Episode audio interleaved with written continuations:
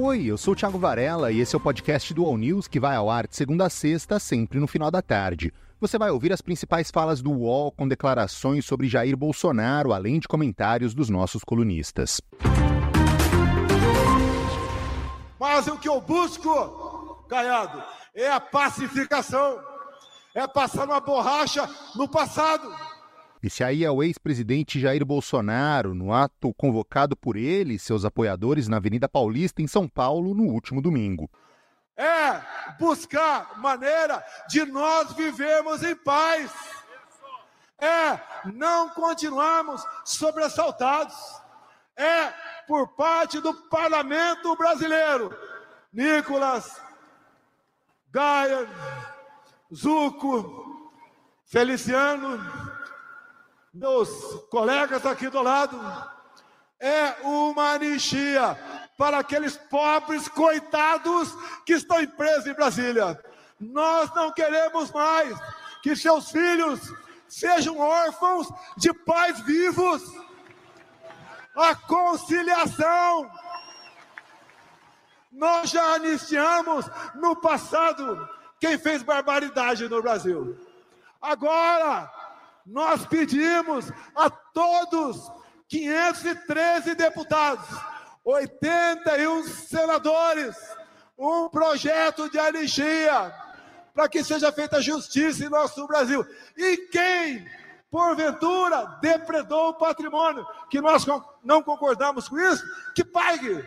Mas essas penas, essas penas fogem ao mínimo da razoabilidade. Para o Josias de Souza, Bolsonaro tenta realizar o mesmo que Lula conseguiu na justiça. No Brasil é muito comum passar borrachas eh, em passados, né? mas no caso do Bolsonaro está difícil, Fabiola.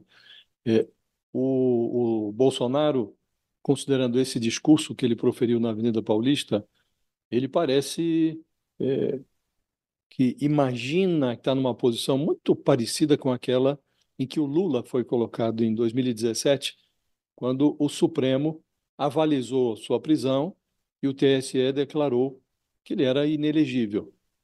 E quem sabe ouvir nas entrelinhas percebe que o Bolsonaro não está interessado é, apenas em evitar a realização dos seus pesadelos. Ele quer, ele sonha o mesmo sonho que o Lula realizou. O Lula saltou do degredo judicial para um novo mandato no Planalto. E o Bolsonaro não está interessado em anistia dos pobres coitados do 8 de janeiro. E quando ele fala em passar borracha, ele está interessado na sua própria situação. Né? Ele não menciona nome, mas ele trata o Alexandre de Moraes como um novo Sérgio Moro. Há uma certa altura do discurso em que ele diz que nós não podemos concordar que um poder tire do palco político quem quer que seja é, por um instante, ele se coloca nos sapatos do Lula.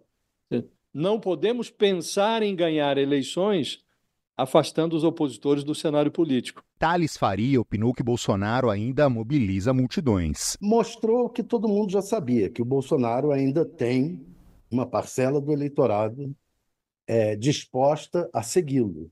É, mostrou também que o data derrite num não funciona. O secretário de Segurança de São Paulo botou que tinha 600, 750 mil pessoas lá, chegou a falar em 750 mil pessoas, e é, um, um, estudo da, da, da USP mostra que, na verdade, são, seriam 180 mil. Mesmo que não fosse só 180 mil, fosse um pouco mais, está longe dos 750 mil do data derrite. Né? Então, é, mostrou isso, mostrou que eles trabalham muito com números falsos, com, com ideias falsas, e essa coisa do Bolsonaro dizer que tentar se colocar como Lula é, é, é, é uma forçação de barra da pior espécie. O Bolsonaro é um golpista, o Lula é um democrata. É, isso é uma diferença monumental entre as duas figuras. Né? Um tentou dar o golpe, o outro se submeteu à democracia, sem tentar dar golpe, sem nada, perdeu a eleição várias vezes, nenhuma das vezes que perdeu a eleição falou que havia fraude eleitoral, são completamente diferentes. Reinaldo Azevedo concorda que muita gente foi a Paulista, mas que o bolsonarismo está em declínio. Vou ficar com essa conta intermediária da USP, 185 mil, e isso já indica um declínio. Sim. Não, é muita gente. Considerando que houve o 8 de janeiro, considerando que vieram a público as evidências das articulações golpistas de Bolsonaro, é claro que é bastante gente, ainda assim. Mas muito longe daquilo que foi o auge do bolsonarismo. E aqueles que estavam ali, ou se dão conta disso, ou vão acabar se complicando, mas aí é com eles também. Quer saber? Espero que não se deem conta. Que o Tarcísio continue a errar e outros continuem a errar. Não é? É...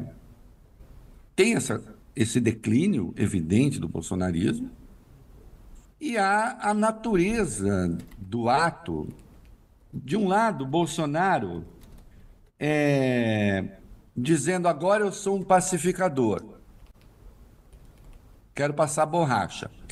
Se, se a gente colocar o trecho no ar, em que ele fala disso, pouco antes ele evoca o Caiado que está do lado dele, diz assim: Quem me conhece, Caiado, sabe que não é o que eu penso. Ou algo assim. Ele está dizendo: Eu vou mentir agora. Eu vou mentir. Madeleine Laxco culpou Lula pelo sucesso do ato de Bolsonaro. Me assustou tanto de gente. É muita gente. É muita, muita, muita. Eu sei que tem gente que não vai gostar disso que eu estou falando, porque entre a realidade e a gente se convencer de uma realidade alternativa, às vezes tentar se convencer de uma realidade alternativa, ah, foram dois quarteirões, Ai, foram três quarteirões. Não, foi muita, muita, muita gente. E isso não tem nada a ver com o que vai acontecer judicialmente com Bolsonaro. Não pode ser a tentativa deles. Mas o que a gente vê é ali, não sei se tinha só bolsonarista, não. Não acho que seja isso. Conheço pessoas que nem gostam do Bolsonaro que estavam lá. De repente, o Bolsonaro conseguiu catalisar em torno da figura dele, de maneira definitiva, o sentimento do antipetismo. Porque esse era um ato flopado até o presidente Lula importar para o Brasil a guerra Israel-Palestina não, não tinha, assim, nem nas redes bolsonaristas tinha essa vontade de comparecer. Para o pesquisador Pablo Hortelado, da USP, o número de 185 mil pessoas indica que o ato teve mais público do que a celebração da vitória de Lula na Paulista. No ato de ontem, foi a maior manifestação que a gente já mediu nos dois últimos anos, desde que a gente mede manifestações políticas na, nas ruas de São Paulo. É, foi bem grande. Eu, eu até me surpreendi, eu estou sofrendo um monte de ataques aí, mensagens odiosas, né, dos bolsonaristas, mas na verdade os nossos números são bons para eles. A, a manifestação foi enorme. Eu não preciso, não precisa, não precisaria nem ter contado. A gente no nosso relatório a gente compara com outras manifestações que a gente contou e ela é a maior que a gente já mediu, não a maior que já aconteceu. Provavelmente as manifestações do impeachment foram maiores, junho de 2013 talvez tenha sido maior, mas elas, no, no, no passado mais recente, assim, ela foi a maior que a gente já mediu. É um número muito, muito eloquente, muito bom. Só que veja bem, é, é justamente por isso, quando a gente divulgou o número, a gente divulgou a nossa série histórica. Então a gente mostrou o que, que a gente calculou no 7 de setembro de 22, o que, que a gente calculou na virada do Lula. E esse número é muito maior do que todos esses outros eventos que a gente calculou no passado. Então eles são números bons.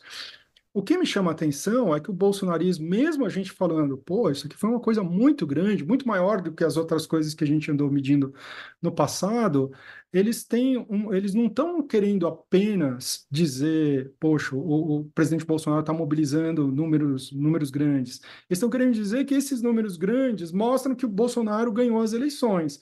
Isso não é verdade. É. Mesmo esse número enorme que a gente calculou, e, e eu repito várias vezes, né? 130 mil é enorme, muita gente que teve lá.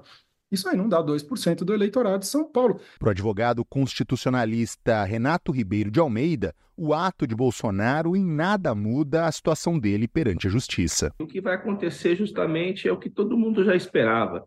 Eu, no dia de ontem, conversei com várias pessoas e qual que foi o entendimento? O entendimento foi que, necessariamente, o ex-presidente consegue trazer para si uma multidão, assim como o presidente Lula. Então, não é mais uma coisa tão impressionante alguém lotar a Avenida Paulista. Isso o ex-presidente Bolsonaro e também o presidente Lula já fizeram várias vezes e que nada mudou em Brasília. Nenhum ministro vai se dizer impressionado por conta desse apoio popular. O que nós vimos ali foi Bolsonaro muito mais comedido, muito mais acuado, é, não houve aquela verborragia que é típica. A gente está falando de alguém que, do alto de um, de um trio elétrico, chamava a si mesmo de imbrochável. Então, aquele Bolsonaro, para hoje, está bem diferente. Houve uma depuração muito grande, né? Porque qual era o temor, inclusive dos seus aliados? Que o Bolsonaro, ali no calor do momento, com o microfone, incitasse a multidão é, com alguma bobagem fizesse a prática do crime de incitação e acordasse hoje preso. Então, o grande temor era esse. Ele foi muito mais é, cuidadoso, muito mais cauteloso com as suas palavras, e assim o que nós tivemos ontem foi um ato grande, não dá para dizer, não dá para negar a fotografia, só que nada vai modificar a atitude. Essa foi a edição de hoje do podcast do All News. Acompanhe as principais notícias no UOL e siga as duas edições diárias do All News em vídeo, às 10 da manhã e às 5 da tarde. Até mais.